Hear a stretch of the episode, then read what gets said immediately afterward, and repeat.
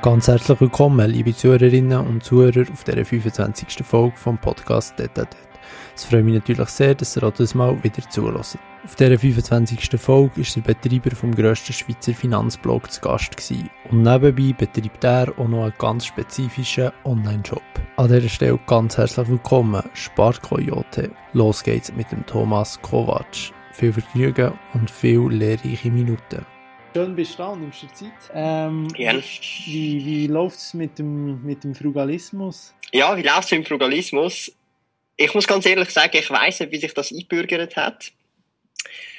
Ich bin laut Medien anscheinend Frugalist oder auch sonst laut jeder Person, die mich nicht persönlich kennt, weil das irgendwie den Medien mal sich breit gemacht hat, obwohl das in Realität gar nicht so ist. Und ich bin eher ein Minimalist. Das hat wesentliche Unterschied. Frugalismus kommt vom Wort frugal auf Englisch, also frugal, bescheiden leben oder Bescheidenheit.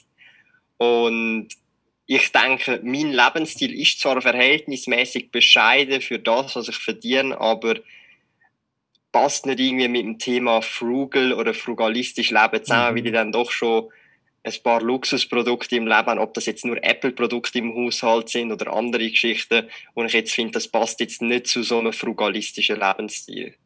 Ja, du, du sprichst Minimalismus an, aber du siehst mehr Minimalist oder ja, relativ der, der Alan Frey, also der Amorana-Gründer, der bei mir als erstes auf dem Podcast war, der ist auch Minimalist, aber so extrem ist er dann doch nicht. Also er hat ja nicht mehr, mehr eigene Wohnung und besitzt irgendwie noch knapp noch um die 100 Gegenstände.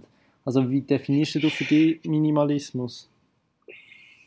Also ich definiere für mich Minimalismus vor allem in die Richtung, dass also für mich ist Zeit das höchste Gut Mhm. Und wenn ich Zeit sparen kann und Zeit verwenden kann für die Sachen, die ich gerne mache, ähm, ist für mich das wichtig. Oder? Also ich gebe dir ein Beispiel. Ähm, wenn ich jetzt zum Beispiel ähm, vielleicht in Zukunft fliegen würde und mir es kann leisten, Business oder First Class fliegen und ich deswegen erstens mal ähm, fitter an Ort ankomme, wo ich anfliege, vor allem wenn es ein längerer Flug ist und ich dadurch Zeit spare, dass ich mich wieder erholen muss vor irgendwie einem kleinen, verdruckten Sitz und so weiter, dann bin ich durchaus gern bereit, den Aufpreis zu zahlen, wenn zum Beispiel entsprechend ja, meine finanziellen Möglichkeiten das sozusagen äh, erlauben. Und jetzt zum Beispiel bei einem Frugalist wäre es zum Beispiel eher überhaupt das No-Go, weil, hey, wieso sollte ich überhaupt äh, First Class oder Business fliegen? Ich komme ja gleich schnell wie der andere an. Aber man nimmt so wie, die, wie der Aspekt das eigene Wohlbefinden raus. Mhm. Und das ist jetzt für mich ein gutes Beispiel, wo man das kann ein bisschen zeigen, wie der Minimalist ähm, vielleicht kann agieren und wie jetzt der Frugalist würde anders agieren. Aber im Minimalismus gibt es halt wirklich viele Nischen. Du hast jetzt gerade gesagt, so im extremeren Fall, dass man wirklich alles reduziert, nicht mal mehr eigene Wohnung hat. Es gibt auch Minimalisten, die gehen mehr auch die Öko-Schiene, dass wirklich alles ökologisch ist, sozusagen, oder? Und ich bin jetzt zum Beispiel mehr einer, der wirklich schaut, Zeit effektiv nutzen mit den essentiellen Sachen, die einem wichtig äh, sind, oder? Und das ist so ein bisschen mein mein Approach sozusagen, oder? Und ich versuche auch andere Sachen in meinem Leben minimal zu halten, ob das jetzt Versicherungen sind, dass ich auch die wichtigsten Versicherungen habe. Ich muss nicht alles versichern, dass ich da minimalistisch unterwegs bin, sozusagen.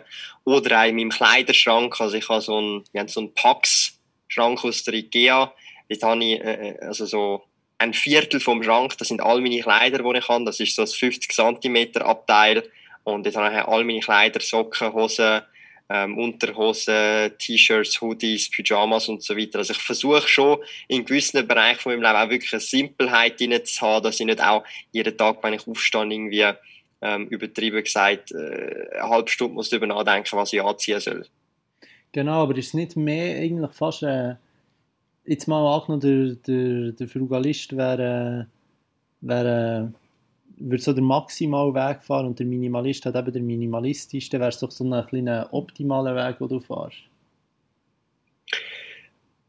Mm, ich, ich würde nicht sagen, ich, ich würde sagen, es kommt immer sehr darauf an, wie man es halt eben definiert. Darum ist halt auch Frugalismus eine Sache, die eben schwierig zu definieren ist. Oder ich habe vielleicht auch ähm, das selber eingebrockt. Ich nenne mich ja Thomas der Sparkoyote, oder? Yeah. Und Sparkoyote, ich ja, also, das tut halt Sparen voraussetzen und dann Sparen frugal, das tun viele, viele Leute dann auch gleichsetzen und das ist so ein bisschen die Problematik, oder? Ich habe ja vor fünf Jahren mit dem ganzen Blog, mit dem YouTube-Kanal Sparkoyote und Co. gestartet und der Name ist halt immer noch hängen geblieben, der Name ist auch immer noch da, ich finde den immer noch cool, aber vielleicht hat auch das so ein bisschen äh, eine Mitschuld, dass eben viele Leute auch sparen automatisch mit frugal leben ähm, äh, äh, zusammenkoppeln und die Sachen schauen auch immer so ein bisschen. Ähm, und das ist jetzt einfach eine Frage, die ich jetzt mal in den Raum stelle für die Zuhörer. Wenn jetzt jemand zum Beispiel 100.000 Franken im Monat verdient, ja, ich weiss, das ist, das klingt abartig. Aber wenn jetzt die Person 10.000 Franken pro Monat zum Leben ausgibt, ist das ja sehr sparsam im Verhältnis zu dem, was sie monatlich verdient, oder? Weil sie spart 90 Prozent vom Einkommen. Aber ich glaube nicht, dass die Person mit diesen 10.000 Franken pro Monat frugalistisch lebt oder? Obwohl ja, sie sparsam ja. ist. Wenn man so ein bisschen das so äh, von dieser Perspektive mal anschaut. Mhm. Vielleicht geht für die, die, die zulassen und, und noch nie etwas von dir gehört haben, Sparkoyote, wie, wie bist du dem Namen oder generell auf YouTube, äh, wie, wie, wie, wie, hat, wie hat sich das, wie, wie ist das entstanden? Ich habe schon 2008, ähm, bevor ich überhaupt YouTube anfangen zu schauen, schon Videos sozusagen kreiert und erstellt. Das sind damals noch so Lego ähm, Builds von auch Lego-Pistolen, Lego-Armbrüste, die ich gebaut habe aus Lego-Steinen mit Gummibändern und Co. Oder auch andere Geschichten, ähm, die ich dann einfach auf YouTube teilt habe, damals noch. Das ist wirklich jetzt eben jetzt über 13, 14 Jahre her mittlerweile. 2008 ist das gewesen. Und äh, ja, YouTube hat mich als sozusagen eigentlich das ganze Teenager-Leben lang durch begleitet, aber auch ins Erwachsenenalter. Ich habe aktuell zum Beispiel auf dem Kanal Thomas der Sparkoyote, das ist ja mein Kanal, mit dem ich mich auch selbstständig gemacht habe, ähm, mittlerweile fast 1200 Videos online. Aber ich habe in meinem Leben, also in meinem Leben schon mittlerweile mehr als 3000 Videos produziert und immer noch ein Großteil davon ist auf meinem alten Kanal, wo ich teilweise auch Let's Plays viel gemacht habe, also wo ich Videospiele spiele und Commentary dazu mache. Oder auch ähm, Unboxings habe ich viel gemacht und auch andere Sachen. Also äh, YouTube hat mich immer so ein bisschen durchs Leben begleitet, aber eben vor ähm, eben vier, fünf Jahren habe ich mir gesagt, hey, wieso nicht das Thema Finanzen? Weil das Thema Finanzen hat mich schon immer interessiert. Ähm, mi, mi, sozusagen meine Reise äh, auf YouTube, aber auch auf dem Blog sparcode.ch äh, teilen mit der Öffentlichkeit. So eine Art des finanzielles Tagebuch in, in Videoform, als auch in Textform. Und so ist das dann eigentlich, also das, so ist es eigentlich entstanden und so ist es heutzutage eigentlich immer noch mehr oder weniger. Wobei sich natürlich über die Jahre hinweg natürlich auch die Zahlen verändert haben, das Vermögen auch mitgewachsen ist und man das hat mehr oder weniger hat können als Leser oder als Zuschauer auch alles irgendwie wie live mitverfolgen. Genau, ja, du hast ja eben zum einen YouTube, wo du jetzt mittlerweile vor allem Finanzen als Thema behandelst, aber du hast ja wie noch verschiedene Standbeine, um das mal so zu sagen. Vielleicht kannst du dazu noch etwas sagen, was nebendran alles noch so machst. Zum Beispiel eben die Online-Shop, wo du, wo du von mhm. Yu-Gi-Oh! über Pokémon, über Pokémon alles Mögliche verkaufst und sonst noch so.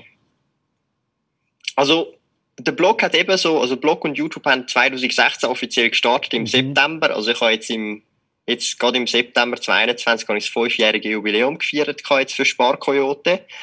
Aber der Online-Shop amazingtoys.ch, wo sich eben hauptsächlich auf Trading Cards, also Pokémon, Yu-Gi-Oh!, Magic, aber auch andere Trading Cards fokussiert, aber auch Comics verkauft, ähm, hat eigentlich so den Ursprung als ich zuerst einmal 2013, wo ich schon angefangen habe auf Ricardo oder auf Plattformen wie eBay, ähm, Sachen anfangen zu verkaufen. Also so habe ich gestartet über solche Plattformen.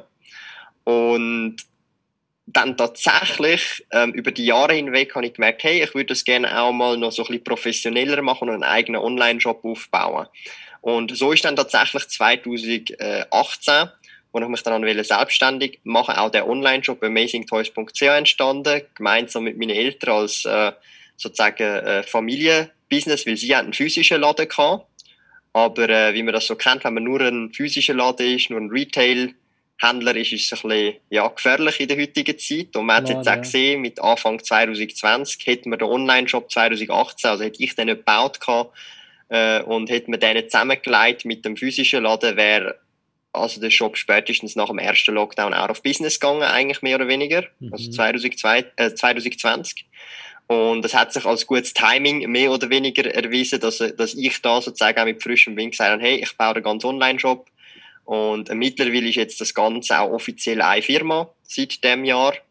Und äh, ja, meine beiden Eltern arbeiten jetzt auch mehr oder weniger beide Vollzeit äh, für mich und unterm Strich sind ja vorher selbstständig gewesen.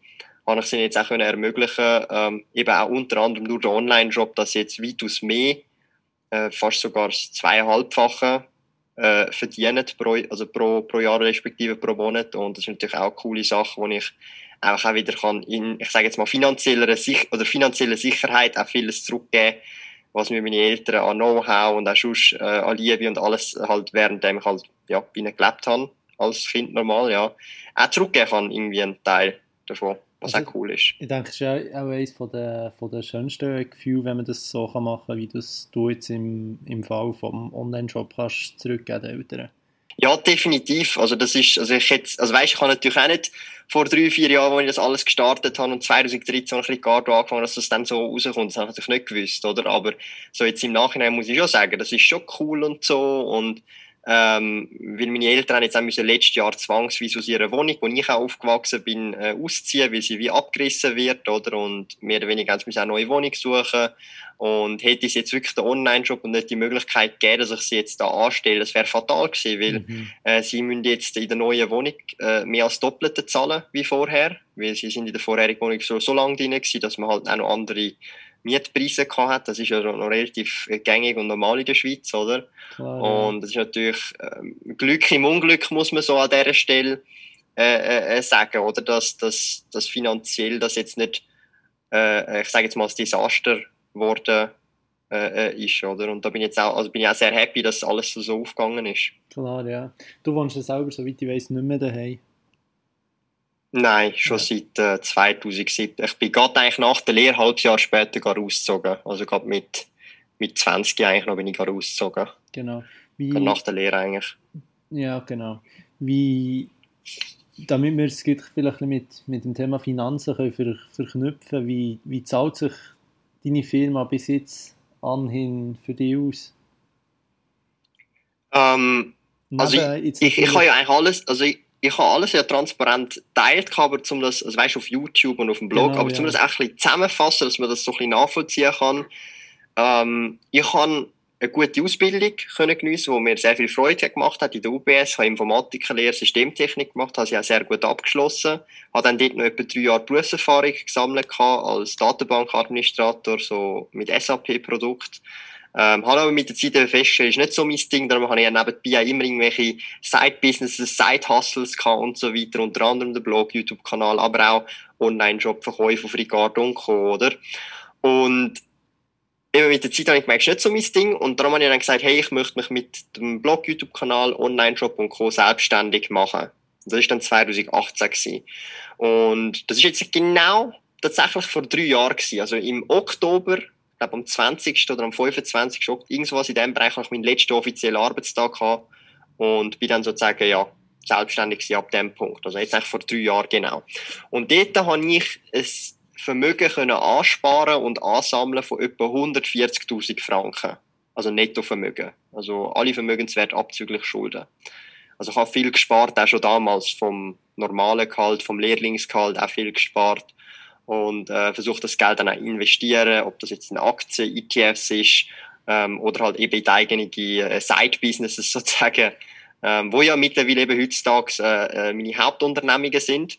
Genau, aber das ist und, alles noch während der Lehre gewesen, um Genau, aber um das so, so ein bisschen fast forward zu machen, also eben, äh, das sind vier Jahre Lehre und drei Jahre Berufserfahrung. Genau, und das ja. hat mir etwa 140.000 Franken Nettovermögen mehr oder weniger beschert, weil ich auch gespart habe, gut verdient habe und Co. Fast forward, drei Jahre später, sind wir fast bei 1,5 Millionen Nettovermögen. Genau, das habe ich vorher auch noch rausgesucht. Oder, du tust das ja auch sehr transparent darlegen. Also es sind jetzt, also es ist etwa 1,5. Die letzte, also das letzte Ding, das ich gemacht habe, war äh, Anfangs August gewesen, also vor zwei Monaten, und jetzt sind wir bei knapp 1,4 gewesen. Genau, ja. Oder? Also, es ist ein ungefährer Wert, weil ich das jetzt nicht mehr jeden Monat tracken, sondern ich mache es jetzt nur noch quartalsweise eigentlich, äh, etwa plus minus, weil, äh, es ist halt auch mit der Zeit, oder? Das klingt so ein bisschen blöd, aber am Anfang ist es noch super einfach, alles zusammenzählen, was du hast, oder? Aber mit der Zeit wird es mühsam und teilweise, also wenn ich jetzt wirklich, wirklich alles noch zusammen, da, da bin ich eine Stunde, zwei dran. Mhm, klar. Und klingt so ein bisschen blöd, aber du musst halt alles überall zusammensuchen von all deinen Firmenbeteiligungen und Co. Und also ich bin jetzt mittlerweile, ähm, also wir gehören zu 100% zwei Firmen und an zwei Firmen bin ich auch beteiligt, einfach. Genau, und die eben zum einen mit der, die du ursprünglich selbstständig hast gemacht und zusätzlich noch äh, das Online-Geschäft? Also ja, also einfach zum einen der Online-Shop und genau, der physische Laden, wo jetzt ja eine Firma ist, wo genau. auch meine Eltern angestellt sind. Mhm. Und zum anderen sozusagen ähm, alles, was mit Sparkoyote zu hat, das ist eigentlich eine Medienfirma. Genau, die Oder also Online-Medienfirma. Ja. Genau, es sind beides natürlich mehr oder weniger Online-Geschäftsmodelle, wobei natürlich ähm, bei amazingtoys.ch, dort haben wir natürlich auch einen Amazing Toys mhm. Comic Shop, der an der 2 Straße 123 ist in Zürich. Das ist mit im, im Zürich eigentlich, im für, Kreis 3, Kreis 4, dort rum. Für alle, die mal shoppen Genau, und, und, und dort, also, das ist natürlich dann wirklich physisch, das ist ja dann nicht, das ist so, der, der Laden ist einfach dort, der kannst nicht, äh, der ist einfach dort physisch, oder? Und das ist es eigentlich, oder? Also, das ist, äh, mittlerweile ist das aber schon beides sehr groß und stark angewachsen und auch der Online-Shop ist, ähm, in der Nische, wo er sich befindet, ist er durchaus sehr, ähm, etabliert, oder? Also es ist jetzt nicht irgendwie sowas wie Digitech oder äh, was, was jeder kennt, wo du alles kannst kaufen oder so, sondern es ist wirklich eine sehr spezifische äh, äh, Nische sozusagen, wenn man das so sagen kann, oh, wo ja. wir uns auch wirklich darauf fokussieren, ähm, Kundenbedürfnisse äh, entsprechend zu decken, wo, wo ganz ehrlich, also wir haben Sachen, wo ich zu 100% weiß, wie ich den Markt kenne, wo kein einziger anderer Laden in der Schweiz oder Online-Shop in der Schweiz anbietet. Im Trading Card Game oder im Comic-Bereich. Ich würde sogar teilweise schon fast sagen im Dachraum. Ich rede wirklich von Läden. Es gibt Leute, die das vielleicht in der Privatsammlung haben und Co. Das ist ein anderes Thema, aber ich rede von wirklich Läden und Stores, wo das Sortiment an Trading Card Games, vor allem auch Vintage-Produkte, alte Produkte oder auch Comics aus den 70er, 60er, 50er Jahren und Co. auch anbieten. Da sind viele auch Vintage-Sachen so Sammlerobjekt. Genau, klar, ist halt extrem, extrem spezifisch auf das Gebiet fokussiert. Wie, wie teilen sich jetzt zum Beispiel die anderthalb Millionen, vielleicht kannst du zu den, zu den beiden Beteiligungen etwas sagen, aber wie, wie teilt sich das jetzt ungefähr auf, auf die beiden also um das einfach zu machen, um einfach zu machen, ich tue in der Regel, wenn ich die Aufstellung mache, nicht differenzieren zwischen welcher Firma gehört weil alle Firmen, also all die zwei Firmen gehören mir zu 100 Prozent. Genau. Es ist viel einfacher, aufgrund von der Asset-Klasse aufzuteilen. Und ich bin jetzt zum Beispiel jemand, wo etwa ein Drittel Cash haben, Cashquote, relativ hohe Cashquote haben. Dann ein weiterer Drittel ist an sich im Prinzip das Warenlager, also die Waren, die wir halt haben, oder Einkaufspreis wohlgemerkt, also nicht Marktpreis, weil du rechnest natürlich mit Einkaufspreisen, die dann auch steuerlich relevant sind und Co. Ja. Und dann der restliche Drittel, das kannst du dann eigentlich alles mehr oder weniger nehmen, was mit Aktien, ETFs, Kryptos und allen anderen Kapitalinvestments zu tun hat. Auch Rohstoff, Gold, alles, was man so, äh, was dir sonst noch so einfällt. Also ich bin da relativ äh, gleichmäßig aufgesplittet. Genau, und vermutlich auch deine, deine beiden Beteiligungen auch dort Ja, also wie schon gesagt, ich tue, also als ich tue ich das nicht so rechnen, weil ich, ich will lieber nach Asset-Klasse gehen, oder ob, ob ich jetzt 100'000 Franken blöd gesagt in der Firma habe oder 100'000 privat habe, ist mir egal, weil es ist beides 100'000. Also verstehst du, was ich meine? Ja, ich sehe, was du ähm, Ich könnte ja. mir dann einfach die 100'000 auch mir einfach als Lohn extra oder als Bonus auszahlen. Oder dann habe ich es dann nachher einfach privat. Oder? Zahle halt dann entsprechend Steuern, aber Steuern zahle ich, also verstehst du, was ich meine? Ich schaue es lieber nach Asset, also nach Asset-Klassen an, oder ist es Cash, ist es äh, Warenbestand, ist es ähm, äh, Aktien, ist es Krypto oder was auch immer, oder? Das ist für mich relevant, weil innerhalb, solange es eben mir zu 100% gehört, kann ich noch vieles machen. Ich kann auch meiner Firma einen Kredit geben. Oder weißt du, was ich meine? Wenn ich Cash privat habe, kann ich meiner Firma einen Kredit geben. Oder meine Firma kann mir auch theoretisch einen Kredit. Also das, sind, das, ist alles möglich, oder? Das ist völlig normal. Und so macht die Unterscheidung gar nicht Sinn. Ich sehe, wie du meinst. Ja, also sie macht insofern Sinn für die Steuern natürlich. Also so das, was ich mache auf dem Blog und das so aufteile, ist natürlich steuerlich überhaupt nicht relevant, weil das wird anders handhabt, weil jedes von der Firmen wird tut selber Steuern zahlen und Co. Oder dann ist schon relevant, wie viel Cash und was, wie, wo, was, oder? Es ist mehr für mich eine einfachere Übersicht, damit ich immer jemand weiss, wie viel Cash, also wie, wie liquide bin ich als Person, als auch mit meinen Firmen. Das ist so ein wichtiger Punkt, oder? Habe ich mich vielleicht verkalkuliert, brauche ich mehr Liquidität, egal ob das jetzt privat oder in meinen verschiedenen Firmen ist. Es ist mehr so ein bisschen, dass ich einen groben Überblick äh, habe, wo mir das Ganze vereinfacht. Was ich zum Beispiel nie in die Nettovermögen oder Nettovermögens äh, Rechnung würde nennen, sind jetzt zum Beispiel immaterielle Assets wie Brand und Co. Oder? Also, du hast auch einen Brandname ist etwas wert. Klar, oder? Also jetzt, zum Beispiel, ich nenne jetzt mal Amazing Toys oder Spart, das ist alles etwas wert, der Brandname, wie Digitec. Digitec, der Name an sich hat schon einen Wert, wahrscheinlich in Millionenhöhe, weißt du, was ich meine? Aber das rechne ich natürlich nicht drin, weil das ist schön Rechnerei. Ich kann nicht vor, äh, die Geschäfte zu verkaufen.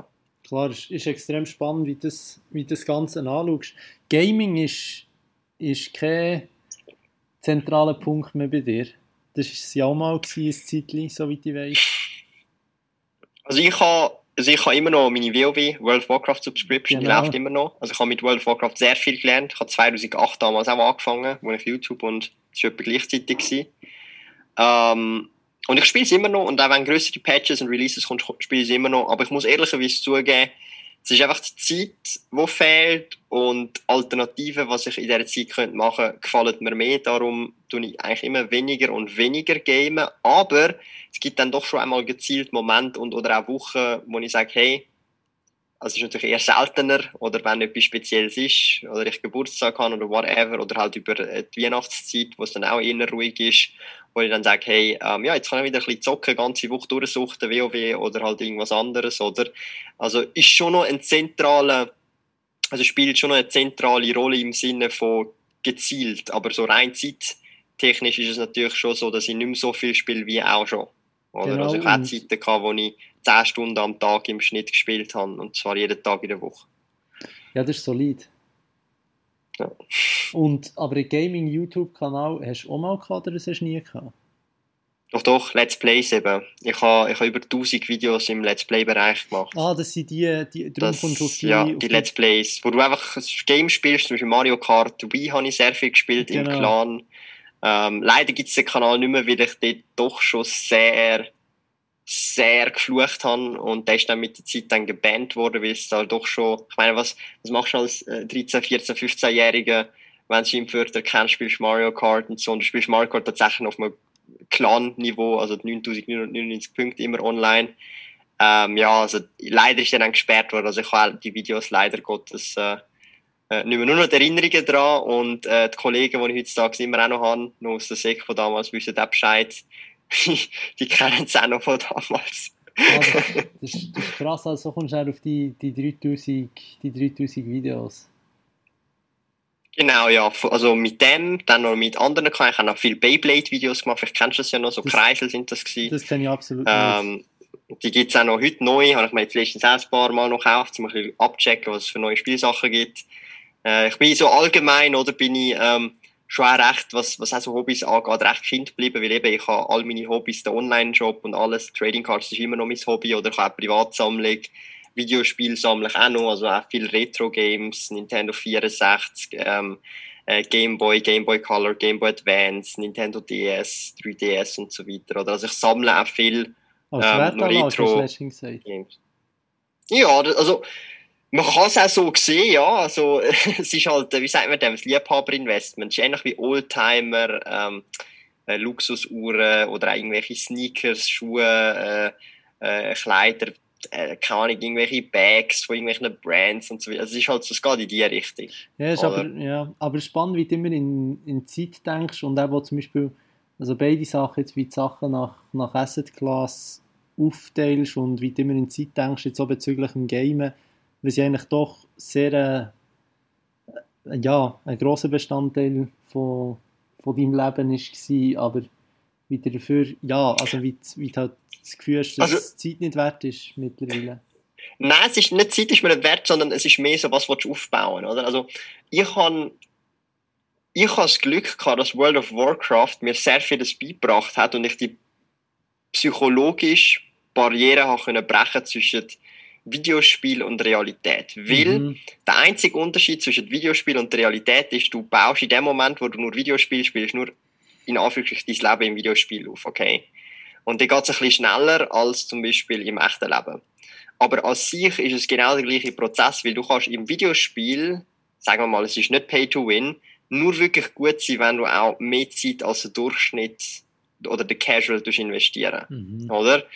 Und im echten Leben ist es halt auch so, du bist halt, du kannst halt dann auch nur besser sein in dem, was du machst, oder Experte sein in dem Bereich, wo du bist, egal was das ist, ob das irgendwie in der Wissenschaft ist, in der Mathematik oder auch irgendwo ähm, äh, im Unternehmertum, ist ja völlig egal, was man macht. Du kannst nur besser werden, indem du einfach mehr Zeit investierst. Und wenn du auch Konkurrenz, sagen wir mal, hast, oder jetzt im Arbeitsmarkt oder im Arbeitsmarkt, dann musst du auch vielleicht extra Meilen gehen. Oder jemand, der vielleicht am, nach 8,4 Stunden ausstempelt und das jeden Tag so macht, er wird gnadenlos verlieren gegen jemanden, der wirklich Bock und Lust drauf hat, einfach 12 Stunden pro Tag zu hasseln. Und er macht es nicht, weil er sich denkt, hey, äh, ich mache es jetzt nur wegen Geld, sondern hey, mir gefällt einfach das, was ich mache, der Job, den ich mache, das Programmieren oder irgendwie an, an dieser Webseite arbeiten oder das nächste Video machen oder was auch immer, oder?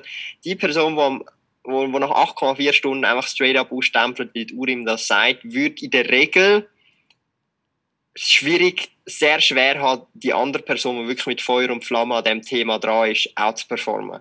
Oder ist ja logisch, weil die eine Person ist Feuer und Flamme für etwas und die andere ist einfach nur dort, um die 8,4 Stunden absitzen. Oder? Klar, klar, sehe wie der Mensch. Und du, du bist ja, du sagst von dir selber, dass du Workaholic bist. Ja, ja. Also ich sag's jetzt mal so. Ich, ich sag's mit einem, äh, auf der einen Hälfte ist mein Gesicht am Lächeln, auf der anderen nicht. Ähm, weil ich habe natürlich also das Privileg und ich bin auch sehr dankbar dafür, dass ich auch mehr oder weniger durch alles, was halt passiert ist, was ich gelernt habe im Leben und auch sonst Umstände, dass ich da in der Schweiz geboren bin und co. als erste Generation meiner Familie, ich natürlich das Glück gehabt, irgendwie dann doch geschafft habe, meine Leidenschaft, und es sind mehrere, ob das jetzt YouTube-Videos machen, ist auch eine von meinen Leidenschaften, mhm. ähm, schreiben in Form von Blogbeiträgen, aber auch eben einen Online-Shop habe, wo ich mich mit Dingen umgehen kann, wo meine Hobbys immer noch sind, seit eh und je, seit den letzten 20 Jahren, oder? Ähm, also ich habe wirklich meine Leidenschaft und Hobbys zum Beruf gemacht. Das ist schon mal das eine, da bin ich sehr dankbar für. Aber die Kehrseite und die Kehrmünze von dem ist, weil es ja deine Hobbys sind, weil es Spass macht und es ist manchmal schwierig erkennen, was zu viel ist, oder? Und das geht dann eben so in die Richtung Workaholic. Ich habe auch schon ein Zeitchen gehabt, letztes Jahr, wo ich 100 Stunden pro Woche geschafft habe, und das ist nicht gesund. Egal, ob du es gerne hast oder nicht da hat Thomas gemerkt, so, hey, 100 Stunden ist nicht so nice. Insgesamt für Gesundheit, für alles drumherum, auch psychologisch. Auch wenn es dir gefällt, sozusagen, das Thema, weil es ja ein Job ist, wo du dir ausgesucht hast. Ähm, und da muss man auch reduzieren. Und aktuell bin ich so, für den Moment zumindest bei einem Sweet Spot von vielleicht so 70 Stunden im Schnitt und das sind eigentlich in der Regel sechs bis sechseinhalb Tage in der Woche, die ich arbeite. Der Montag ist eigentlich ein offizieller freier Tag von mir. Oder? Also das heisst, ich habe so etwa elf Stunden pro, pro Tag von Dienstag bis Sonntag, oder, wo ich arbeite ungefähr am Tag und das über den Tag verteilt.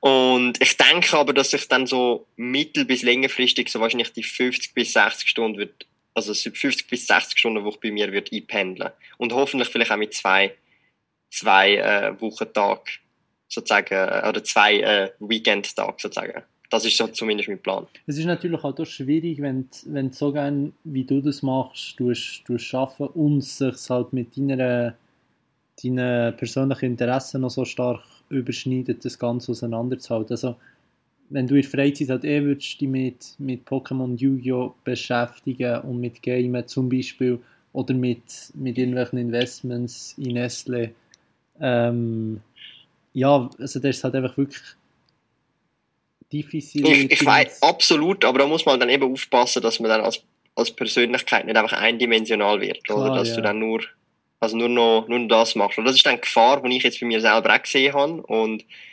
ähm, das ist halt die Gefahr, so. Und die muss man erkennen und die erkenne ich im Moment. Und ja. das heißt, ich muss da entsprechend auch adaptieren und manchmal auch sagen, hey, ja, ich, ich tue jetzt nicht an dem arbeiten. Also weißt du, jetzt nicht, mehr, nicht an dem Projekt jetzt arbeiten, sondern ich mache das erst morgen zum Beispiel. Ich tue mich dann bewusst ausbremsen, obwohl ich jetzt vielleicht das gerne würde machen, aber ich tue mich bewusst ausbremsen, weil ich dann weiss, okay, ich mache etwas anderes in dieser Zeit, oder? Das ist, das ist noch, das ist noch eine tricky Angelegenheit. Äh, äh es, es ist ein Luxusproblem, sagen wir es so. Es ist auf jeden Fall ein Luxusproblem. Ich bin froh, dass ich das Problem habe und nicht umgekehrt.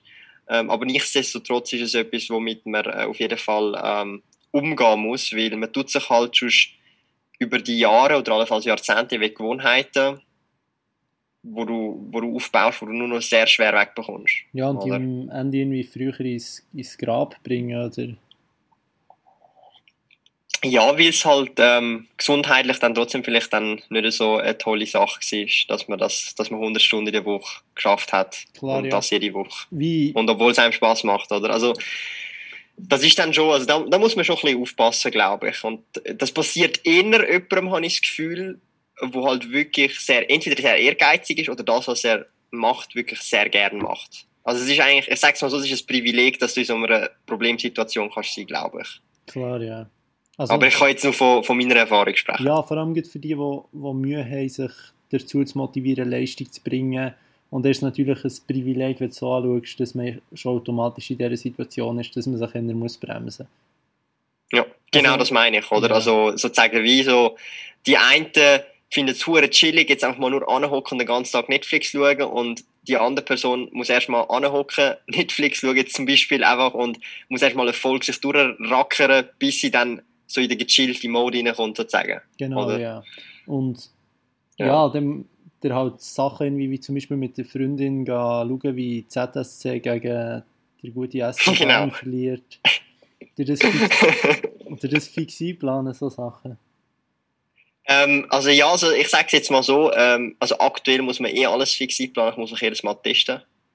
Ja. Oder? Also ich, ich kann gar nicht mehr spontan schnell ins Rest gehen oder so, aktuell zumindest. Das heisst, äh, aktuell, äh, aufgrund von einfach der allgemeinen Situation, ist die Planung angesagt, auch fürs ins Kino gehen. Wenn jetzt der Venom dann irgendwann noch schauen, wenn er dann rauskommt, muss man auch einen Termin machen, also weißt für, äh, für den Test und dann äh, entsprechend, äh, dann kann man ins Kino gehen, oder? Also, äh, ja, also aktuell ist viel geplant, spontan eher schwieriger, sage ich jetzt mal, ähm, einfach aufgrund von der Situation, aber ansonsten wäre es natürlich dann schon auch äh, mehr spontan. Klar, ja. Du hast, dich, du hast dich in dem Fall bewusst gegen die Impfung entschieden, wenn wir darüber überhaupt reden ja, also aktuell sehe ich mich jetzt gerade nicht äh, äh, am Impfen, aber äh, das kann sich immer noch ändern in Zukunft. Aktuell sehe ich mich jetzt gerade nicht in dieser Situation. Oder mhm. dann gehe ich halt lieber testen und ich glaube jetzt dann ab Mitte Oktober muss man es ja selber zahlen. Wenn ich es mitbekomme, dann muss ich es halt selber zahlen, ist auch kein Problem. Ist halt so. Ja, wie, wie und äh, dann wird einfach regelmäßig getestet. So fertig. Ja, klar. Wie kommt es, wenn man fragen darf? Ich bin so der Meinung, ähm, zumindest für mich persönlich, also meine Freundin ist ja geimpft, oder? Also genau, ich ja. habe da keine irgendwie Vorurteile über irgendetwas. Ist mir, also wie schon gesagt, jeder soll das machen, was er möchte, oder? Und ich sage mir halt einfach, äh, zumindest mir persönlich, dass der Körper auf eine Art eigentlich so wie dein Tempel ist und du eigentlich der Herr über deinen Körper bist und äh, ich halte relativ wenig davon, mir etwas in den Körper zu wo ich keine gescheite Studie oder Langzeitstudie dazu haben, wo ja. ich wenigstens ein paar Eckdaten kann sehen und oder lesen, um dann rational zu entscheiden, okay, mache ich jetzt das oder nicht. Ja, ich sehe, also ich sehe, ich sehe was du meinst. Das darf so kommen, oder? Das ist nicht irgendwie etwas, wo du nicht drüber willst reden Nein, nein, das ist kein Problem. Also, kein Problem. Also, weißt die Sache ist ja so ein bisschen, ähm, und das verstehe ich halt nicht so ganz, ähm, irgendwie gewisse Leute meinen, ja, es, ist gespal äh, es wird gespalten, die Geimpften und nicht die Geimpften. Ich denke, es ist einfach, man sollte einfach akzeptieren, so, ja, ähm, es gibt Leute, die sich impfen und Leute, die sich aktuell gerade nicht impfen. Grund sei jetzt mal dahingestellt und es ist vollkommen okay. Es ist völlig egal. Also eben, meine Freundin ist auch geimpft so. Klar, meine Großmutter ja. ist auch geimpft. Also weißt, es ist halt wirklich so, ich verstehe halt nicht so ganz so, wieso, wieso sind jetzt die Geimpften die böse oder die nicht Geimpften. Es ist, es ist doch, jeder soll einfach selber entscheiden, fertig und man soll jetzt da nicht einfach irgendwie das Fass aufmachen und irgendwie da die ganze Zeit äh, zwei Fronten zusammen, zusammenschlagen, sozusagen, oder? In dem Fall hat es keine, keine Impffirmen für die Step-Up gegeben? Ähm, ich bin in diesem Bereich tatsächlich, also so Biotech und Co. Ja. gar nicht so bewandert. Ähm, das einzige Unternehmen, das ich da mehr oder weniger drin habe, ist BB Biotech, aber das ist auch wieder eine Beteiligungsgesellschaft. Also nicht äh, das Unternehmen. Das heisst, es ist wie, auch auf eine Art eigentlich wie ein gemanagten Fonds, könnte man schon fast sagen. Ja, oder oder halt ein ETF. Also es ist eine, ist eine Beteiligungsgesellschaft. Und es ist tatsächlich gar nicht mein Kompetenzbereich. Und in Bereichen, wo ich keine Kompetenzen habe, auch bis, also sozusagen vom Know-how her, tue ich lieber gar nicht in Einzelaktien investieren, weil ich das wie gar nicht abschätzen kann. Klar, oder? ja. In dem Fall hast, äh, hast du gestern den Facebook-Tipp gekauft. Hm? Der ist Ende gestern der, der Facebook. Ah, der Facebook. ja, Facebook äh, ist ja down gewesen. Ähm, nein, also ich habe Facebook gar nicht im Portfolio tatsächlich.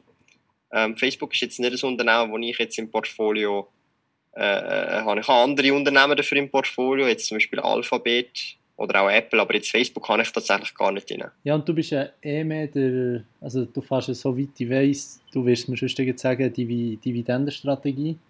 Ähm, und Facebook zahlt ja keine Dividende, darum ist vielleicht aus dem Grund keine Option. Alphabet zahlt auch keine Dividende. Äh? Alphabet ist eine meiner grössten Positionen. In dem Fall, ja. Aber, Nein, also es ist so, ich kann natürlich schon, also ich habe einfach ein Aktienportfolio, wo ich mir einfach sage, ich will Wachstum und Dividendenstrategie wie kombinieren und aktuell, wenn man mal mein Portfolio anschaut, habe ich etwa einen, ja, ungefähr einen 50-50-Split. Das ist so zumindest auch so ein bisschen das Ziel mittel- bis langfristig, oder dass so die Hälfte von den Titeln im Aktienportfolio Dividenden wert sind und die andere ähm, Hälfte um den Dreh plus minus Wachstumswert sind. Also und es soll einfach eine Kombination aus beidem ergeben. Und als Ergänzung oder noch, sage jetzt mal, um den, einfach den breiten Markt abzudecken, habe ich den sogenannten Vanguard FTSE All World ETF, der ausschüttende. Äh, das Kürzel dort VWRL, aber keine Anlageempfehlung. Und es ist halt einfach ein Welt-ETF, wo fast 4000 Unternehmen drin hat, die weltweit äh, mehr oder weniger ähm, agieren und tätig sind. Und das ist so, ich sage jetzt mal, der Kern von meinem Portfolio, wo ich auch jeden Monat den ETF zum Beispiel einfach nachkaufe. Genau, warum hast du ausgerechnet für den entschieden? Ähm, weil ich auch den Weltmarkt habe abdecken und Vanguard, der Vanguard ETF ist sehr kostengünstig, also hat einen sehr günstig, kostengünstigen TER, wenn ich es richtig im Kopf habe, 0,22% pro Jahr. Und ähm, als ich eben, ich auch die Welt abbilden mit möglichst alles in einem ETF. Es gibt ja den klassischen MSCI World äh, Emerging genau, Markets äh, Split, also 70-30, wo man kann machen kann, oder? Also MSCI World und MSCI Emerging Markets. Und ich habe auch einen ETF, wo ich mehr oder weniger Ähnliches kann abbilden und das ist dann der Vanguard FTSE All World, weil der hat Emerging Markets auch schon mit in automatisch in einem ETF und ist auch kostengünstig. Und ähm, deshalb habe ich dann einfach den genommen, dass es auch für mich simpler ist, dass ich auch immer gleich nur muss nachkaufen Klar, ja, also ist verständlich. Du, du, du sagst ja jeweils, oder du, du hast schon gesagt, eben die, die ersten 100'000 für Leute, die neu anfangen mit, mit Anlegen, mit, mit Sparen, mit Investieren, sind, sind zentral. Warum sind die so zentral?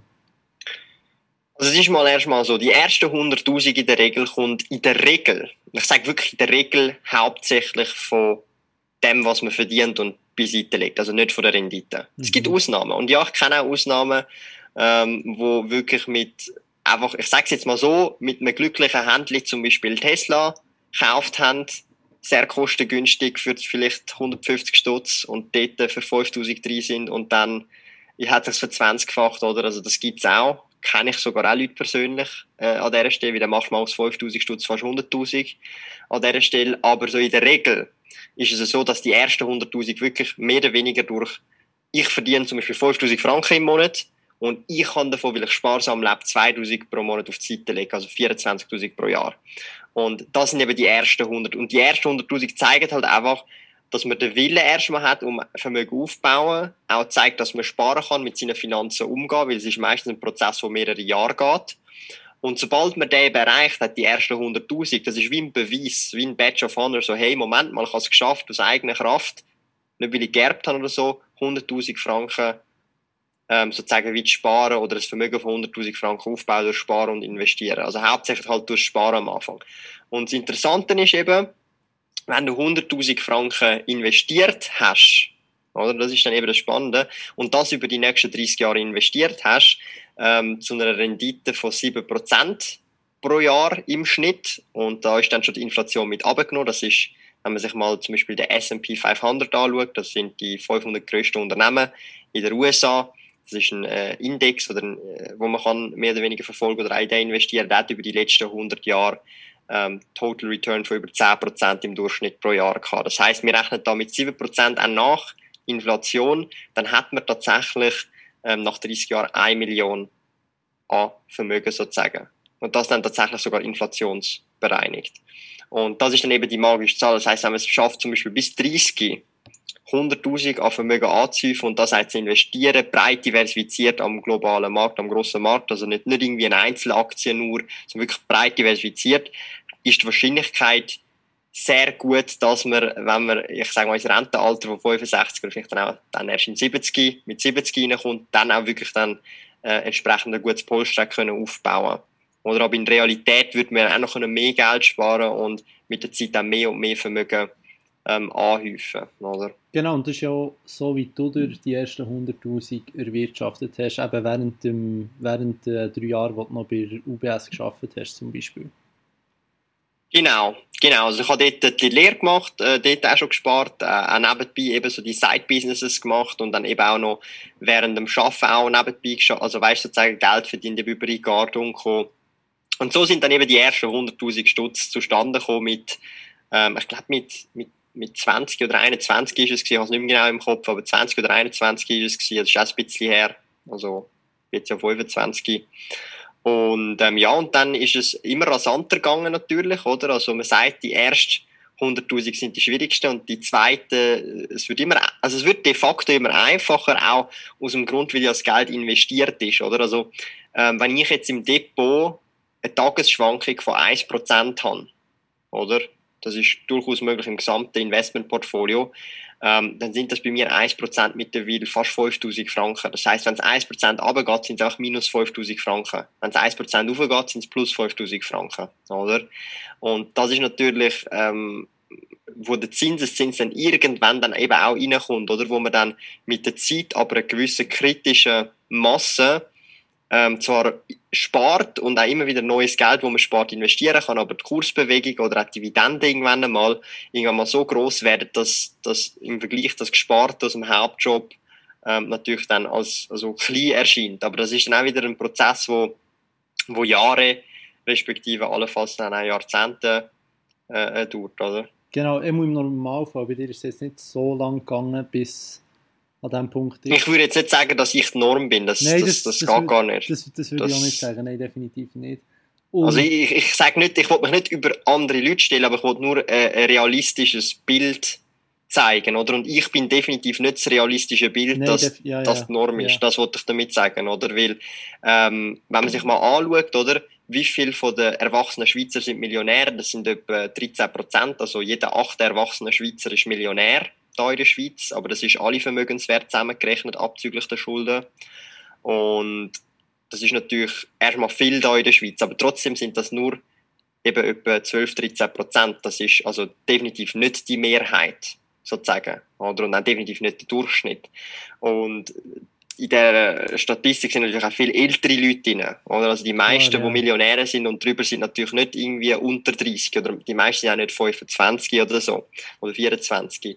Und da, da wollte ich auch damit sagen, dass mein Weg jetzt mehr oder weniger sicherlich ähm, jetzt nicht so einfach replizierbar ist wie andere Wege, aber, und das ist ja der große Grund, die meisten Leute machen sich auch nicht selbstständig oder werden unternehmerisch tätig. Die meisten Leute sind ja angestellt. Das muss man dann auch noch wohlgemerkt sagen. Ich habe ja, ja mein, oder ich sage jetzt mal, den Großteil vom Vermögen habe ich ja dann erst in meiner Selbstständigkeit mit dem Unternehmertum verdient. Oder das heißt, ich habe die damalige 140.000 Franken im Angestelltenjob angespart. Das ist sozusagen wie mein Startkapital gewesen, nenne ich es jetzt einfach ähm, oder halt mein Puffer, dass wenn etwas wäre in der Selbstständigkeit, dass ich da immer noch so ein bisschen Backup habe, oder? Genau. Und das ist es dann mehr oder weniger äh, äh gewesen, wo, wo ausschlaggebend bei mir war, also die unternehmerischen Tätigkeiten, die Unternehmen, wo, also mittlerweile auch mehrere Unternehmen, wo alle mehr oder weniger äh, zu einem gewissen Level erfolgreich sind finanziell, wo ich mir auch sagen kann, hey, irgendwie, wow, mega crazy so dass ich das alles kann machen oder eben meine Eltern anstellen und so. Das ist jetzt nicht so, halte ich jetzt nicht für selbstverständlich, oder? Dass man schnell sagt, ja, komm, ich tu jetzt mal meine beiden Eltern anstellen, äh, zahle ihnen beide zusammen 10.000 Stutz Lohn pro Monat, also weißt zusammen als, äh, äh, das ist nicht, ich sage jetzt mal, das nehme, nehme ich jetzt nicht für selbstverständlich. Das ist wirklich, also da bin ich sehr dankbar für, dass ich überhaupt solche Sachen kann machen Klar, definitiv. Und Norm ist sicher nicht. Bei dir ist ja sicher auch das grösste Potenzial jetzt noch oder nach wie vor die Firma, die, selber, die selber hast und beteiligt bist? Ja, also einfach allgemein das grösste Potenzial ist natürlich schon so, und das würde man auch bei den meisten Leuten äh, sehen, ob das jetzt äh, die Gründer von Digitec sind, die werden die grössten Rendite damit haben, wenn sie ihre Anteile von Digitec verkauft haben. Da, ich glaube, an Migro haben sie es ja verkauft, genau, ja. Teil zumindest. Also, also dort ist natürlich, also da, da kannst du Aktien haben und wie und was du willst, die Rendite kannst du fast nicht nachreplizieren. Klar oder als versus ein Unternehmen, das du selber gründest, äh, das Gewinn macht oder du vielleicht irgendwann einmal sagst, hey, ich verkaufe jetzt das Unternehmen. Solche, ähm, ich sage mal, Renditen kannst du kaum sehr selten anbilden mit irgendwelchen, ich sage jetzt mal, ETF-Investments oder Aktieninvestments und Co. Ähm, aber für mich ist es halt auch so ein bisschen, dass man es auch ein bisschen versteht. Äh, für mich ist es, also das Vermögen aufbauen, tut man spezifisch mit seiner aktiven Tätigkeit, mit seinem Einkommen und der daraus resultierenden Sparquote. Genau. Und das heißt, du hast einen Job, du bist selbstständig, du bist Unternehmer und du hast irgendein Einkommen, du zahlst dir selber Lohn, du bekommst Lohn, völlig egal. Du gibst Geld aus, am Ende des Monats bleibt übrig und das kann x Summe sein, 5%, 10%, 50%, 30%, whatever. Das ist das, was tatsächlich deinen Vermögensaufbau wirklich kickstarten, oder? Ein Teil von dem Geld oder einfach das Geld, was du auf die Seite leist, kannst du dann anfangen irgendwann investieren, eben in ETFs zum Beispiel. Ich muss jetzt nicht ins Detail, einfach, das kann man dann anfangen investieren. Und das ist mehr für mich so, ähm, erstmal Inflationsschutz, weil die Inflation wird reinkicken und sie kickt schon relativ hart in jetzt, insbesondere in den letzten 18 Monaten, sage ich jetzt mal. Und wird es in den nächsten paar Monaten sicherlich auch nicht besser werden. Ähm, das heißt Inflationsschutz, aber auch Rendite langfristig. Und vor allem für die Altersvorsorge geben. Also für mich, ich sehe Aktien, ETFs, Rohstoff, äh, äh, Gold, alles mögliche, all die Investments, die Kapitalinvestments, die ich machen kann, die nicht abhängig sind von meiner Manpower, also von meinen Unternehmen, sehe ich als Altersvorsorge. Oder? Mhm.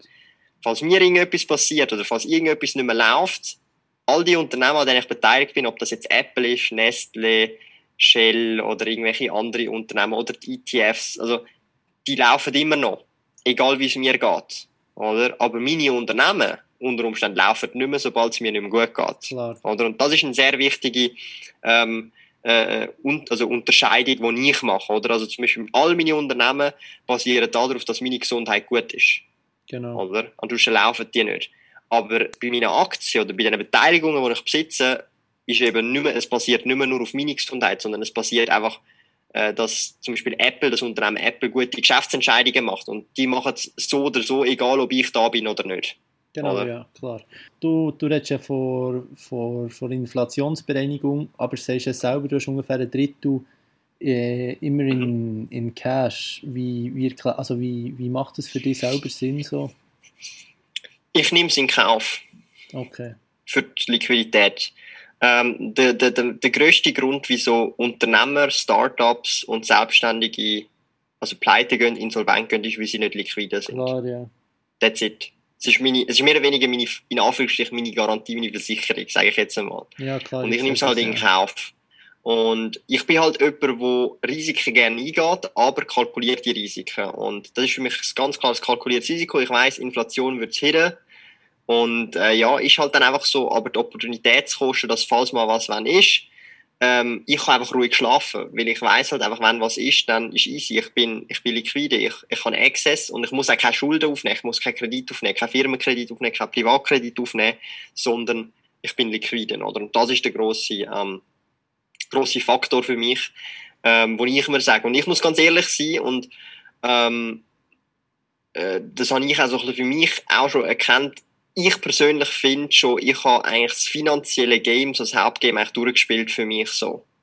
Wenn ich jetzt nicht mehr grossartig mich jetzt mega anstrengen will und wirklich jetzt nur noch rumpimmeln will, kann ich das machen und ich werde keinen Nachteil mehr haben in meinem Leben finanziell. Also weißt du, was ich meine? Ja, klar. Ich ja. kann dann auch sagen, schau, ich tue jetzt nicht mehr Gas geben, sondern ich sage einfach, ich schaffe nur noch 20, 30 Stunden äh, in der Woche äh, oder so und ich mache das jetzt für die nächsten paar Jahre und das kommt aber immer noch Cash rein, weil die Geschäfte ja aufgebaut worden sind und jetzt nicht mehr so viel. Also der grosse Aufwand geht eigentlich mehr, noch mehr investieren, noch mehr machen, noch mehr innovativer sein in den Bereich, wo ich bin oder noch mehr ausbauen. Das ist ja der grosse Part von der Zeit, wo, wo da wird. Das heißt, ich habe das finanzielle Game mehr oder weniger durchgespielt in meinen Augen, weil ich auch jetzt nicht irgendwie will, also ich kann nicht, ich brauche kein Luxusauto, ich brauche keine, also weißt du, was ich meine? Ich, ich also ich habe das finanzielle Game mehr oder weniger für mich gesehen, aber was ich trotzdem spannend finde, ist, ähm, weil mir halt mein Job einfach Spaß macht und das, was ich mir aufgebaut habe, einfach Spaß macht. Ähm, wie weit kann ich kommen? Es ist sowieso, du spielst Mario und du, hast auch, du kannst Coins sammeln und du willst wie alle Coins sammeln im Level. Zumindest habe ich das immer gerne gemacht, um zu schauen, was für einen Highscore kann ich haben. Und so sehe ich das halt. Zum, zum schauen, bis... Auch halt bis, im echten Leben. Ja, bis wo du noch, bis wo du noch herkommst. Genau, ja. Und es ist, äh, schlussendlich ist es egal, wo, also finde ich persönlich, wo man herkommt. Es ist halt einfach so, also es, es gibt das Klischeehafte, man sagt, der Weg ist das Ziel und das ist es halt. Oder also, ja, nein, ich meine mehr... Ich habe mir da... Mhm. Nein, ich würde sagen, bis zu, zu welchem Score, in dem Sinne jetzt äh, Schweizer Franken auf deinem Swissquote Depot, bis zu welchem Score da herkommst, anstatt bei Mario Kart halt, so hast du gemeint. Genau, ja, das habe ich so gemeint. Aber weißt du, ich meine, über das Kitschige eben, der Weg ist das Ziel. Also, look, ich habe mir damals, bevor ich gekündigt habe, habe ich mich so gefragt, so, ich könnte einfach den safe Job haben und ich könnte mich, ich könnte einfach auch damit zum Beispiel die erste Million aufbauen. Es wäre, es wäre dann, ich habe mir ausgerechnet, bis, wenn es bis 30 will schaffen, muss ich irgendwie 8000 Stutz pro Monat auf die Seite legen. Oder so. Genau, ja. Zu dem Zeitpunkt machen wir das ausgerechnet. Ich habe so gedacht, so chillig, ich verdiene irgendwie 5 bis 6000 je nach Monat, je nach, äh, Pike-Dienst und so chillig. Wie, wie kann ich bitte 8000 auf die Seite legen nach Steuern? Chillig. Oder so. Mhm. What und, ähm, dann habe ich relativ schnell gemerkt, so, okay, chillig. Das funktioniert rein rechnerisch irgendwie nicht so richtig, oder? Und dann haben wir auch gesagt, so, hey, Moment mal, aber wenn ich das jetzt wirklich so durchziehen schießt mich dann nicht an. Wieso wollte ich überhaupt die Million? Ich habe dann die Million wählen, um dann kann ich endlich mein Zeugs machen und so. Dann muss ich nicht mehr jeden Montag immer so äh, down aufstehen und halt dann ins Geschäft gehen und so, oder? Und dann haben wir auch gesagt, okay, äh, I tried, ich mache mich selbstständig und ich habe dann dort gemerkt, so, eigentlich ist es völlig egal, wie, welchen Betrag du am Ende vom Tag auf dem Konto hast, weil ich habe sechs Monate gebraucht, wenn ich mich recht erinnere, von Oktober bis April 2019, dass ich Break-Even bin, dass all meine sozusagen äh, Beschäftigungen, Selbstständigkeiten sozusagen mein Leben, mein persönliches Leben getragen haben und mhm. alle Geschäftskosten, oder?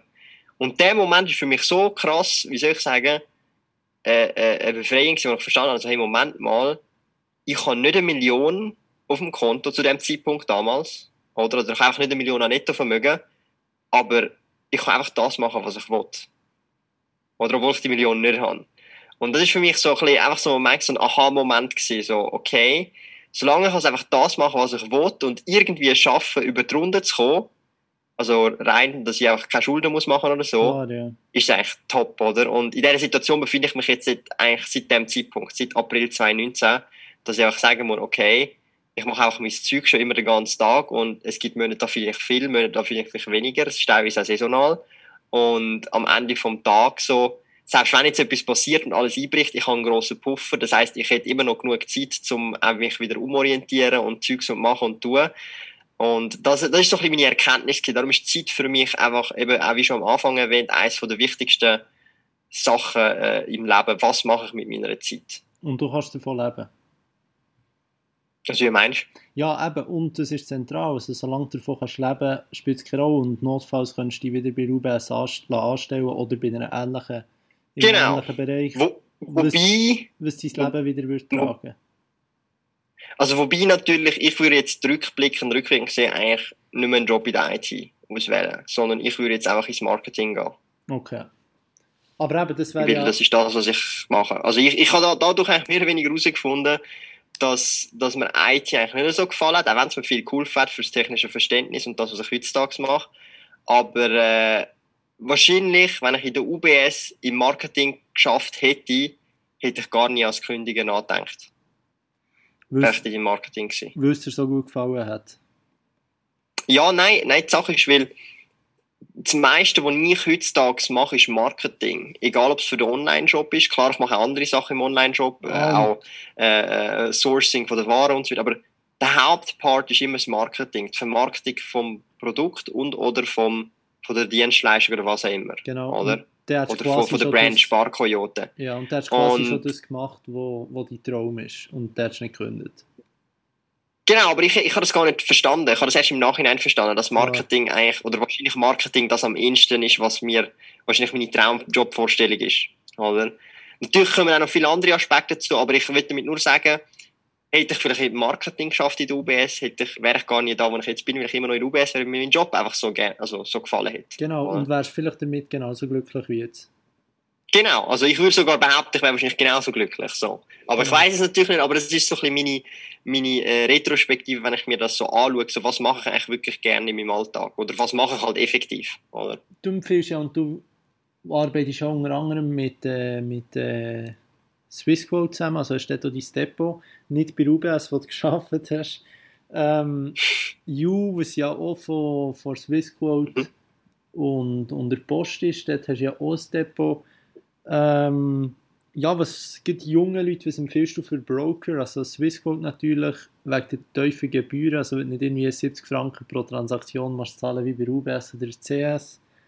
Ähm, ja, was, was kannst du da vielleicht denen, die zulassen, noch mitgeben, wenn sie es direkt ein, also zum, ein Konto aufnehmen Zum Starten, zum Starten muss ich ehrlicherweise sagen, würde ich jetzt zum Beispiel ähm, June weil du dort, ich sage es jetzt mal so, so wie es ist, weniger Fehler kannst machen. Sie haben auch eher ein begrenzt, also sie haben irgendwie 100, ich glaube 13 oder 112 Aktien aktuell, wo sie haben, fast alles eigentlich nur Blue Chips, also das heisst grosse Unternehmen, Unternehmen, die man kennt. Yeah.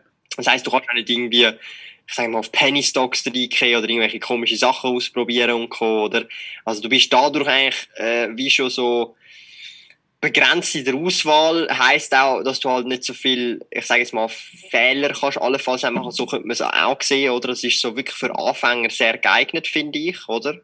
Zum Starten. Ähm, aber wenn ich jetzt, es kommt auf den Betrag drauf an, oder, wo man investiert, weil U ist zwar günstig an sich, weil sie eine Flatrate haben, also 0,5% Gebühr einfach zum Beispiel bei Aktienkäufen oder ETF-Käufen, mhm. aber ab gewissen Beträgen lohnt es sich einfach nicht mehr, weil dann ist sogar zum Beispiel Swissquote deutlich günstiger. Oder also zum Beispiel, ähm, wenn ich jetzt mein Portfolio nehme, ähm, lohnt sich das gar nicht, über You zu investieren, weil ich erstmal nicht die Auswahl hätte, die ich will, oder Unternehmen einfach fehlen, die ich brauche, oder ETFs oder andere Sachen. Und weil es auch deutlich zu teuer wäre für meine Ordergrössen, die ich mache. Das ist immer sehr individuell. Aber ich würde jetzt zum Beispiel sagen, stellen wir uns jetzt mal vor, jemand ist noch in der Lehre oder ist gerade aus der Lehre rausgekommen, fängt erst gerade an, will die ersten Schritte machen ähm, dann kann es Sinn ergeben, zum Beispiel erst bei US-Depot zu machen, dort mal reinschneiden, reinschauen und dort den Start zu machen. Und sobald man mal die ersten Praxiserfahrungen gemacht hat, äh, in meinen Augen dann zumindest, dann relativ frühzeitig auch, ich sage jetzt mal, zum äh, sozusagen vollen Broker oder Bank zu wechseln, zum Beispiel wie Swissquote, wo du dann auch die breite Palette hast, oder wo du dann auch kannst alle möglichen Unternehmen raussuchen. Also jetzt als Beispiel, Nintendo-Aktien. Jetzt nicht, nicht als Aktien, auch als Beispiel. Nintendo-Aktien ist, soweit ich weiß, nicht bei You, also du kannst sie nicht über You kaufen. Das heißt, wenn du jetzt würdest in Nintendo investieren, dann müsstest du das zum Beispiel über Swissquote machen oder über andere Banken. Auch dass so ein bisschen zum Verständnis äh, äh, äh, da ist. Und ähm, sehr wichtig beim Starten, und das ist ein Fehler, den machen viele, ich habe den zum Glück nicht gemacht, aber der macht viel tatsächlich, ist, du tust viel zu lange umschauen, welcher Broker ist der beste, welche Bank ist. Einfach mal Depot eröffnen, bisschen äh, ähm, Praxiserfahrung sammeln und am Ende vom Tag, ähm, wenn man merkt, hey, es gibt bessere äh, Alternativen, kann man immer noch das Depot wechseln. Also ich kenne äh, wenig Leute, die in ihrem Leben noch nie einen Depotwechsel gemacht haben, langfristig gesehen. Ich habe ja auch gewechselt von der UBS äh, zu der Swissquote. Das ist auch nicht irgendwie, äh, ist auch kein Hexenwerk, oder? Das kann man machen, ist kein Problem. Darum äh, ist das auch immer wieder so ein Punkt, wo viele Leute sich immer aufhalten. Ich bin wirklich jemand, ich bin da vielleicht auch zu crazy einfach reingesprungen mit dem Kopf voran, würde ich vielleicht rückwirkend anders machen. Aber ähm, so eine gesunde Balance, dass man dann nicht irgendwie drei, vier, fünf Wochen, zwei Monate äh, an, der Bro an der Broker- oder Banksuche ist, sondern einfach mal sagt, hey, nach ein, zwei Wochen Recherche, ich entscheide mich mal, oder? Genau, aber einfach ja, also äh, UBS oder CS, wo wo schon dann Gebühren haben in keinem Verhältnis, macht ja gleich nicht so Sinn. Gibt bei tiefen, tiefen Beträgen. Hausbank in der Regel, in der Schweiz zumindest, ich, kann, ich will jetzt nicht verallgemeinern, aber ähm, viele Hausbanken, wo die meisten Leute ihr Konto haben, werden vermutlich deutlich teurer sein als jetzt genau. zum Beispiel äh, äh Swissquote oder jetzt zum Beispiel U, ist ja einer von den neueren, der jetzt erst seit Mai gekommen ist. Ähm, also in der Regel, also ich habe einfach, das ist meine persönliche Erfahrung, also Credit Suisse und UBS sind mitunter die zwei teuersten, wenn es um das geht, da in der Schweiz. Ist aber auch logisch, wenn man das sagen darf. Also äh, da lohnt sich eigentlich, also ich sag's mal so, es gibt auch für das einen Kundenstamm, wo sagt, hey, da bin ich voll bei der UBS und so, aber ganz ehrlich, in diesen Vermögensregionen bin ich noch nicht. Klar, ja. Ja, also irgendwann spielt es halt, ja, wie du sagst, gibt es einen Kundenstamm, der das anspricht. Ähm, und sonst, eben hast du gesagt, You mit Kindersicherung, Swissquote, wenn man ein bisschen weiss, was halbwegs, was man macht. Äh, Kryptos über Swissquote, was meinst du da dazu? Kann man auch machen. Ähm, also finde ich absolut äh, legitim, habe ich auch. Also ich habe auch Bitcoin, wo ich dort drüber handle. Genau, ich habe jetzt heute zum Beispiel mal geschaut, wie dort ist halt eigentlich das, was du bei You ansprichst, also zum Beispiel in der Luna-Coin oder so, haben sie zum Beispiel nicht, das ist ja noch relativ beschränkt, ich glaube, sie sind knapp mhm. unter 30 Coins, die sie anbieten. Ähm, das ist also, vielleicht ein Nachteil. Ich wollte, ich wollte einfach nur sagen, es macht Sinn, wenn man jetzt eben, ob das jetzt bei Swissquote ist oder bei anderen Exchanges und Co., wenn man Kryptos hat, dass man die Kryptos zwar handelt, ja, und ich handle jetzt zum Beispiel auch äh, über Swissquote und auch über You, ähm, Kryptos, mhm. aber dass man langfristig, insbesondere wenn die Beträge ein bisschen höher werden, Kryptos nicht dort drauf lässt. Ja. Oder? Also es gibt das Sprichwort, not your key, not your coins. Okay? Ähm, das heißt, im Prinzip, wenn man den Private Key nicht besitzt, dann besitzt man die Coins nicht. Und das ist de facto wirklich so. Oder? Und Im darum ist es wichtig, wenn man längerfristig jetzt Bitcoin oder irgendwelche andere Sachen wie Ethereum und Co was es da nicht alles gibt, dass man da, wenn man das langfristig machen will, dann auch entsprechend Hardware-Wallets hat, wo man dann auch den Private Key besitzt. Da gibt es schon kostengünstig, aber irgendwie 50, 60 Stutz, die man kann kaufen auf dem Digitec, ähm, Ledger oder Ledger Nano S, so kleine USB-Sticks, wo man es draufladen kann und dann besitzt man auch, auch den Private Key und alles und das ist dann auch gesichert. Man muss dann einfach nur schauen, dass man das Ding plus noch die Recovery Phrases dann sicher aufbewahren oder das ist dann der nächste Step und der Pin ja nicht vergisst oder aber ähm, das sind halt solche Geschichten oder also ich bin da jetzt auch nicht wahrlich nicht ein Krypto-Experten oder so aber ich weiß halt schon auch es gibt gängige Best Practices und das Sprichwort Not Your Key, Not Your Coin hat schon Hand und Fuß. Im, Im Gegensatz zu, zu Aktien, wo es ja legitim ist, auch wenn sie nicht eintragen sind im Handelsregister. Genau, aber das, das funktioniert auch völlig anders, oder? Also, genau. ich sag's jetzt mal so, du kannst nicht einfach Aktien klauen. Das kann, also, weißt du, was ich meine? Aber wenn du auf der Krypto kannst, ein Exchange check, das kann geklaut werden und du kannst nicht einfach die Transaktion rückgängig machen. Klar, ja. Oder? Also, das ist ein völlig anderes Prinzip. Wir reden von einem dezentralen System versus einem zentralen System. Bei einem zentralen System, wenn die Verwahrstelle sagt, nö, die gehören am Herr Kovac, die gehören am Herr Kovac. Da kann nicht einer reinhacken und das klauen.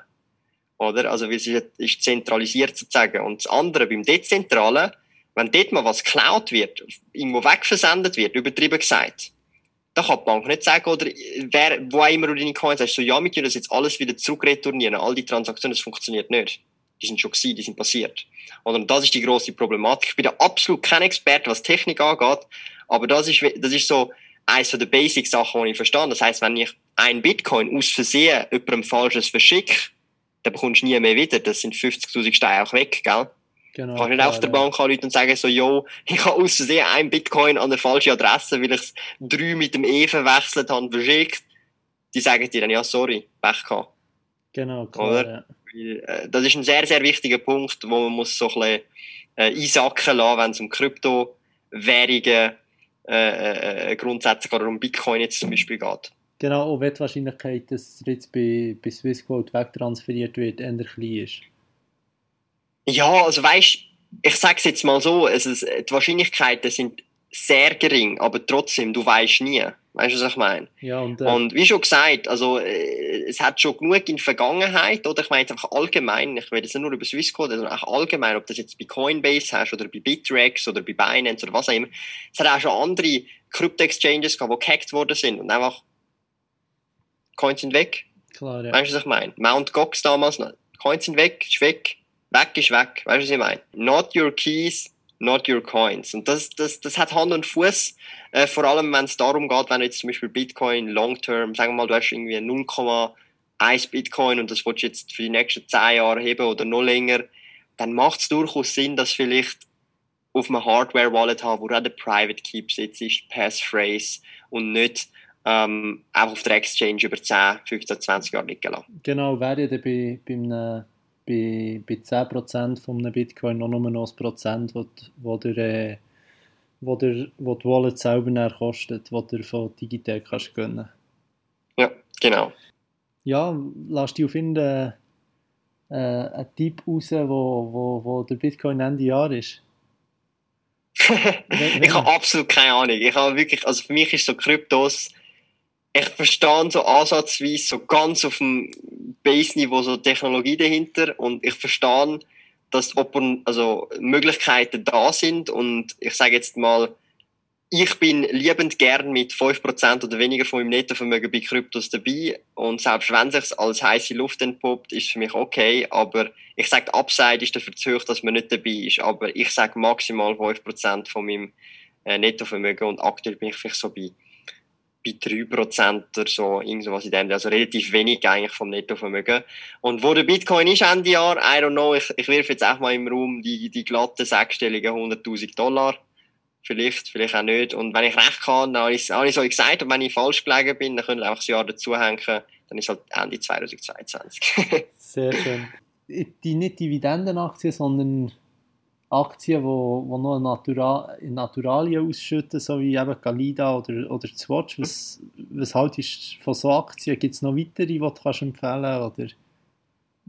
Also erstmal die Kalida-Aktie muss man 20 Stück einfach haben und ins Aktienregister eintragen, die Namensaktie wohl bemerkt, dann bekommt man jedes Jahr ein Pyjama, kann sogar auswählen, welche Kleidergröße, sehr genau. geschmeidig, kann ich auch am Start. Man kann, man kann sogar Bilder anschauen, wie es dir steht, das, falls man sich informieren Genau, und dann gibt es eben die Swatch-Aktie, da muss auch die Namensaktie haben, das ist aktuell die kleine, also Swatch N, UR-N ist der Kürzel. Dort, wenn man eine besitzt, ins Aktienregister eingetragen ist und dann jeweils inter zu der Generalversammlung geht oder halt entsprechend abstimmt, wird einem dann die Uhr nach, also heimgeschickt sozusagen.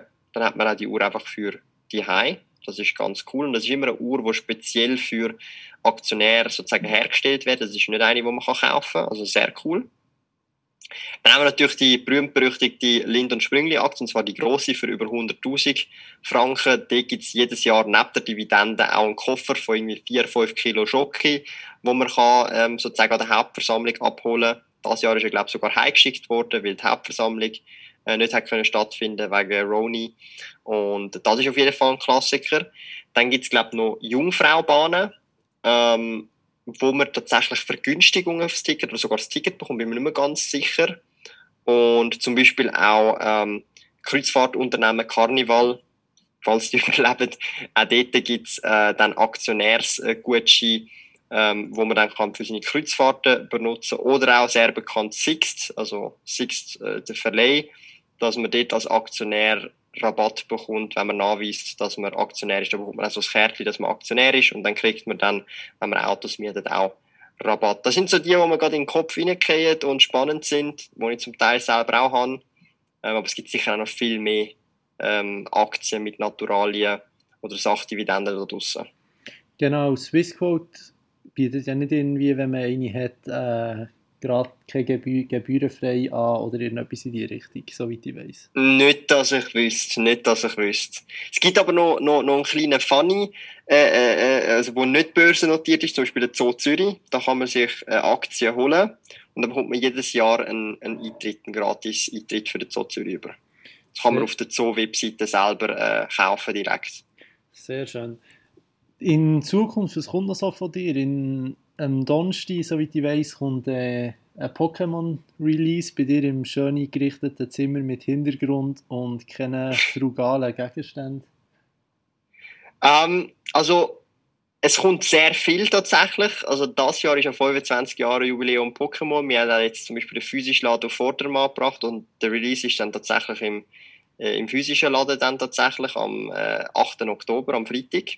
Ah, sorry, im Freitag und am, am 7. ist halt Vorbereitung auf Hochtouren mit allen Waren, die eintreffen und so weiter. Und das wird ein grosses Ding, weil es ist 25 Jahre Jubiläum Pokémon und Pokémon ist das grösste Media-Franchise. Und dann geht es eigentlich schon weiter, weil den ganzen Oktober kommen mehrere äh, Release von den Produkten, also verschiedene Produkte von Pokémon werden über den ganzen Oktober verteilt ähm, sozusagen veröffentlicht.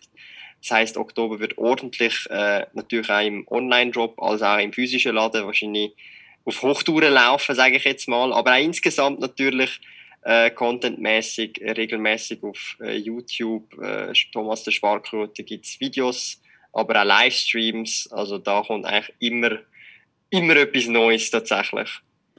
Sehr schön. Und ich nehme auf YouTube oder über deine Webseite schon dort, wo man die findet. Genau, einfach sparquote.ch oder zum Beispiel eben auf Thomas der Sparquote findet man immer relativ ganz schnell. Und für die, die interessiert sind, auch zum Beispiel Trading Cards, Pokémon, Yu-Gi-Oh! oder auch anderen äh, Comics und Co., einfach amazingtoys.ch oder einfach in Zürich vorbeischauen. Und gar Pokémon kaufen. ich glaube, das passt. Das ist ein guter Schluss. Danke vielmals für deine Zeit. Sehr gern, sehr gern. Sehr cool gewesen. Hat mich auch sehr gefreut. Und äh, ja, hoffe, äh, deine Community findet es auch cool, kann etwas daraus rausnehmen und äh, auch etwas lernen. Ja, Hat mich sehr gefreut. Das denke ich doch sehr. Das war es an dieser Stelle, liebe Zuhörerinnen und Zuhörer, mit der 25. Folge vom Podcast Detatet und dem Sparkoyote Thomas Kovac. Hoffentlich hat euch die Folge gefallen. Ihr habt sicher das eine oder andere mitnehmen und ich würde mich sehr freuen ab einer Rückmeldung zum Podcast, was euch gefallen was wir noch besser machen können. An dieser Stelle wünsche ich euch nur noch, macht's gut, schönes Wochenende, habt noch Sorge und bis zum nächsten Mal, wie es wieder heisst, Podcast Detatet. Ciao zusammen.